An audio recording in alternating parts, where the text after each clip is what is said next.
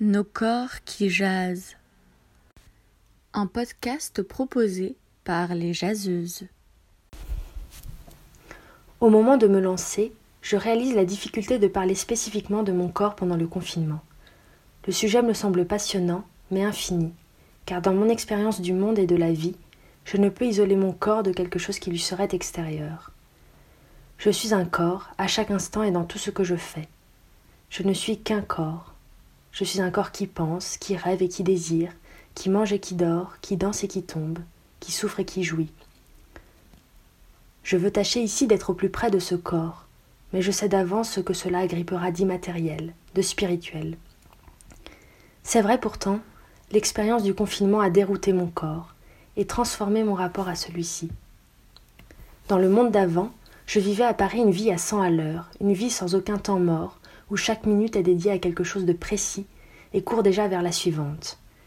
Une vie où chaque jour mes yeux plongeaient dans d'autres yeux, où chaque jour mon corps se montrait à d'autres et avait à leur répondre. Je me maquillais un peu, j'aimais bien m'habiller et me sentir belle. Et puis, avec le confinement, je me suis retrouvée seule dans la grande maison familiale, dans un petit hameau isolé du massif de la Chartreuse, à mille mètres d'altitude. Mon, corps a d'abord été complètement dérouté par le changement de rythme. Moi qui pestais souvent contre la vie parisienne où je ne cessais de courir partout, je réalisais que je ne savais pas vivre autrement, que les temps morts m'angoissaient, que mon corps ne savait pas s'arrêter, ralentir. J'ai essayé d'abord de remplir mes journées comme je le faisais à Paris, de les programmer heure par heure. Mais cela ne fonctionnait pas. Il y avait trop de temps et il me filait entre les doigts. Les repas sont devenus mes seuls repères, en même temps qu'une source de déséquilibre que j'en venais à appréhender. Je mangeais trop, comme pour apaiser mon angoisse, et sans doute parce qu'il n'y avait aucun regard en face de moi pour me faire garder contenance.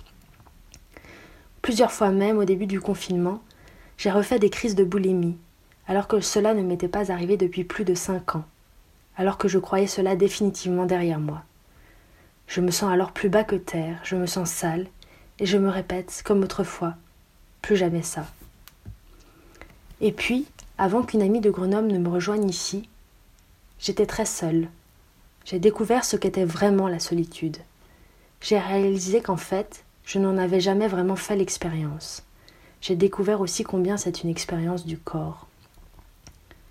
La solitude a peu à peu installé en moi une immense fatigue, un état d'abattement que j'avais rarement connu, comme si mon corps, de n'être plus stimulé par d'autres présences au quotidien, de n'avoir plus à se redresser et se montrer fort devant d'autres, n'avait plus la force de rien.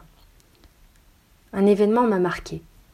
J'étais partie me promener, mais je me sentais si faible que par deux fois je me suis arrêtée et endormie au soleil en travers du chemin.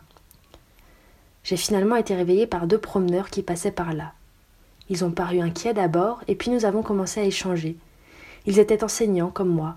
Nous avons fait un bout de chemin ensemble, en respectant les distances sanitaires.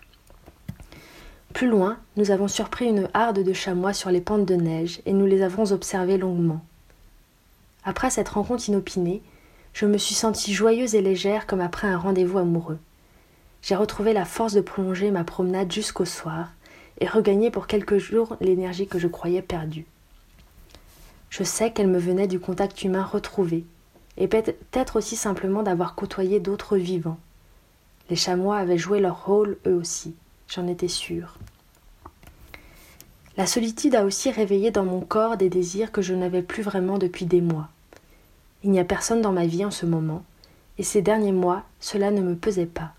Je n'y pensais pas, j'appréciais l'autonomie, et mes amitiés me suffisaient, sans doute parce qu'elles m'apportaient déjà l'amour, la tendresse, l'attention dont j'avais besoin. Mais la grande solitude du confinement m'a soudain rendue plus mélancolique. Je me suis surprise à rêver à nouveau d'amour, j'ai retrouvé au fond de mon corps le désir sexuel, mais aussi, et même plus encore, le désir tout simple de sentir un corps contre le mien, d'être prise dans les bras, un désir impérieux de caresse, de tendresse, de chaleur. Comme j'aurais aimé alors simplement plonger mes mains dans le duvet chaud d'un animal affectueux, ou sentir un petit chat ronronner contre moi. Un autre grand bouleversement du corps pendant le confinement a été l'arrêt brutal de l'escalade.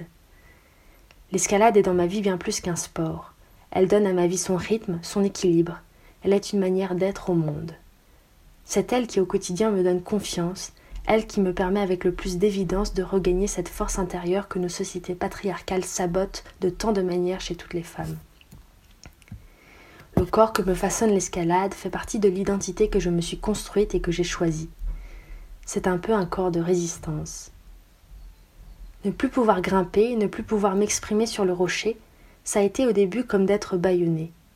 Je me suis sentie très démunie, très vulnérable tout à coup à toutes sortes de déséquilibres. Et je supportais mal de sentir peu à peu, par d'infimes changements, mon corps de grimpeuse m'abandonner. De sentir ses contours moins nets, de le sentir plus lourd, plus mou, plus faible. Au début, j'essayais à toute force de le retenir par toutes sortes d'exercices. Et puis, j'ai lâché prise, j'ai accepté l'idée qu'il changeait, qu'il allait nécessairement changer, que ça n'était pas grave, qu'il n'était pas loin et que je le retrouverais plus tard. Alors oui, avec le confinement, mon corps a eu parfois peur de tomber. Mais il s'est senti voler aussi. À côté des moments de désarroi, de déchéance ou d'abattement, il y a eu des moments d'ivresse. Car si j'étais très seule, j'étais aussi absolument libre, confinée au grand air au milieu des montagnes. Alors oui, je le confesse, je n'ai pas respecté la limite du kilomètre ni l'interdiction des sorties en montagne. Et certains soirs, sur les crêtes au coucher du soleil, je me suis sentie infiniment libre et vivante. D'autant plus libre, c'est vrai, que je savais mon privilège. Sans la pollution et les bruits habituels de la vallée, il y avait dans l'air une lumière et un silence particuliers, et j'avais l'étrange impression que l'humanité avait pour de bon déserté la terre, que la terre avait eu raison des hommes respirait à nouveau. Dans mes longues randonnées, mon corps retrouvait ses contours. Le vent et le froid en redessinaient les lignes. Je retrouvais mes forces et un certain état de grâce, le même que celui que m'offre parfois l'escalade. Et le passage furtif d'un chamois, d'une biche, d'un lièvre ou simplement d'un oiseau me communiquait une joie singulière, différente de celle que j'aurais ressentie avant le confinement. C'était comme un ami, pris dans la même ivresse du soir. La montagne aussi était une présence douce, était une présence douce, puissante, rassurante. Elle m'enveloppait. Je n'avais plus besoin d'un corps d'homme. Je, ne me sentais plus seule. Depuis, une amie de Grenoble est montée se confiner ici avec moi. Cela m'a aidé à retrouver un équilibre. Aujourd'hui, mon corps est plus apaisé. Il a apprivoisé le changement de rythme, le temps dilaté, étiré, ralenti.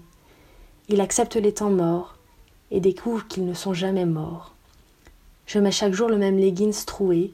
Il y a maintenant plus d'un mois que je ne me suis plus maquillée, et mes cheveux, courts d'habitude, ont poussé en tous sens et me donnent une coupe à l'esthétique douteuse.